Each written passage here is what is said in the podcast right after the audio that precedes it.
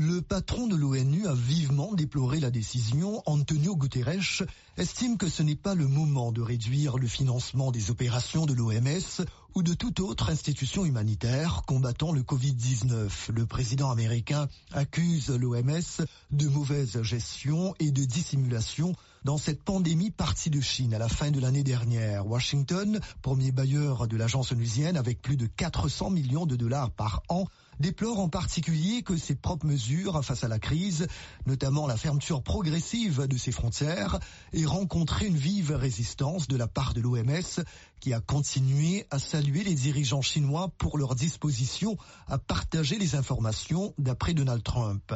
La Chine, qui contribue environ 40 millions de dollars, a également fustigé l'initiative américaine et se dit profondément préoccupé, tout comme l'Allemagne qui juge que blâmer les autres n'aide pas en période de pandémie. Le chef de la diplomatie de l'Union européenne, Joseph Borrell, affirme qu'il n'y a aucune raison pour justifier cette décision à un moment où les efforts de l'OMS sont plus nécessaires que jamais.